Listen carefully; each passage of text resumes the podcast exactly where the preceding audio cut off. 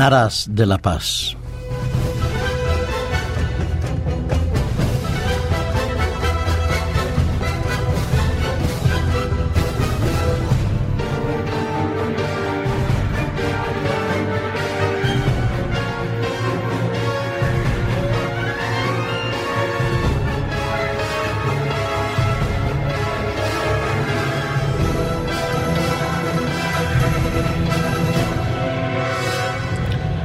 Todos recordamos la famosa frase de Mahatma Gandhi que la paz no es el camino, la paz es el perdón, la paz es el camino y no hay un camino para la paz, la paz es el camino.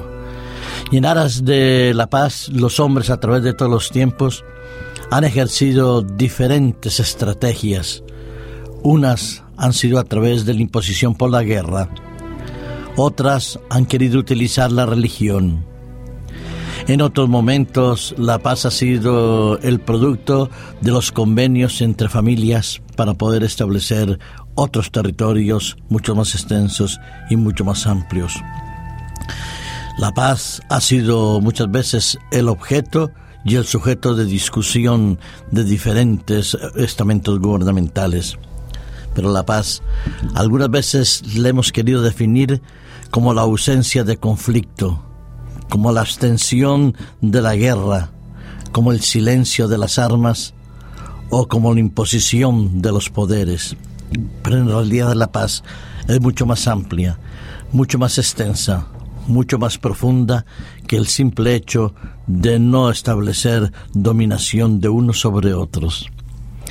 La paz corresponde a un sentimiento de equilibrio, a una presencia de bienestar, a un deseo inaudito e ineludible de producir alegría, tranquilidad, expectativas de futuro positivas y realización de los planes personales o gubernamentales.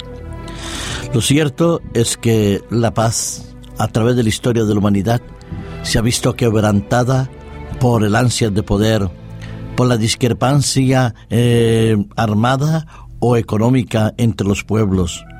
Se ha visto también alterada por las famosas guerras de religión a través de los, todos los tiempos. Y la historia de la humanidad ha quedado marcada indudablemente y sembrada de miles y millones de cadáveres de gentes inocentes. Los que participan en los conflictos armados dicen sencilla y llanamente que se, se trata de daños colaterales, defectos eh, no deseados de la guerra, de los conflictos armados, pero que son necesarios para poder sembrar la paz. Se han hecho conferencias de la paz en todo el mundo, a través de muchísimos siglos, y la realidad es que en todos los puntos de nuestro planeta Tierra hay conflictos, hay luchas, hay combates, unos más cruentos que otros. Y todo, todo el planeta Tierra, toda la organización de las Naciones Unidas suplica y añora la paz. Para ello, hemos empleado, dije hace un momento, diferentes estrategias, algunas con más éxito, otras con menos éxito. Doy un ejemplo. Ayer se produjeron dos noticias de ámbito internacional, unas con más repercusiones que otras en el ámbito español. La primera de ellas tenía que ver con el dictador Gaddafi. Parecía que por fin su vida había acabado, que los 43 años de dominación y de tiranía terminaban de una manera un tanto, no decir sorprendente, pero esperada por unos y llamativa para otros. Pero el hecho de que muera Gaddafi significa que ya hay paz en Libia, significa que la sociedad va a poder funcionar con una democracia equilibrada y feliz. Los analistas dicen que se prevé en tiempos un tanto eh, conflictivos, porque todavía quedan secuelas de ese régimen que tratarán de hacerlo resurgir, como ha pasado en otros lugares del mundo, cuando las dictaduras han caído o cuando sus líderes han muerto, ya sea en un combate o simplemente por el hecho de haber llegado al final de su vida por la edad. También ayer, aquí en España, un grupo anunciaba que dejaría las armas con un compromiso en su declaración firme, claro y definitivo de no continuar matando y asesinando personas. 52 años de combate, 829 víctimas, más de 750 detenidos y una sociedad resquebrajada entre el dolor y el resentimiento. Pero esa declaración indudablemente es positiva. Nos puede llenar, como decía alguno, de tranquilidad, de serenidad o de satisfacción.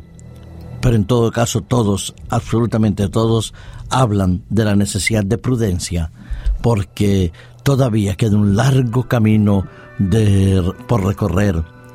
Que sea en cualquier lugar, aquí en España, en Libia o en cualquier lugar del mundo, cuando ha habido víctimas, el dolor, el sentimiento de fracaso, la frustración de por qué no se produjo un día antes de que aquel familiar hubiera fallecido o el otro hubiera sido detenido, la frustración de que después de todo basta una conferencia o una decisión en un escritorio para que las guerras cesen y las muertes no se produzcan más. Pero queda esperanza. Queda una esperanza que no puede ser eh, eh, desaprovechada, que no puede ser puesta al olvido y que debe ser trabajada.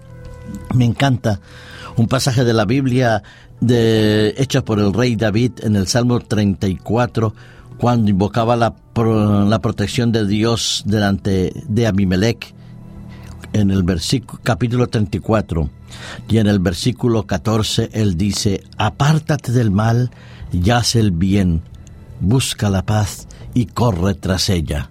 Sí, la paz se puede producir cuando nos apartamos del mal, de la venganza, del odio, del resentimiento, de la frustración.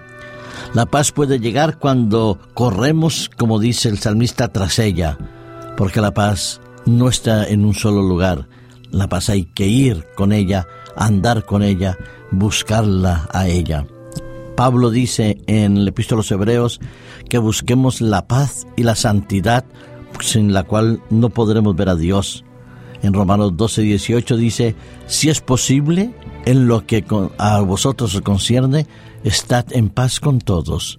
Habéis visto, la paz no es pasiva, es activa. La paz es algo que se busca y que se otorga, que se recibe y se valora. Ojalá que todos podamos valorar, pero sobre todo la paz que viene de Cristo, como dijo él, la más importante, que no es la paz como la que el mundo ofrece, sino la que Él la da.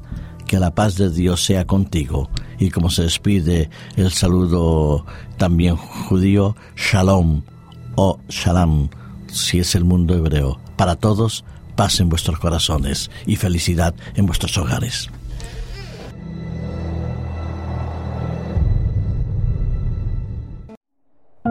Producido por hopmedia.es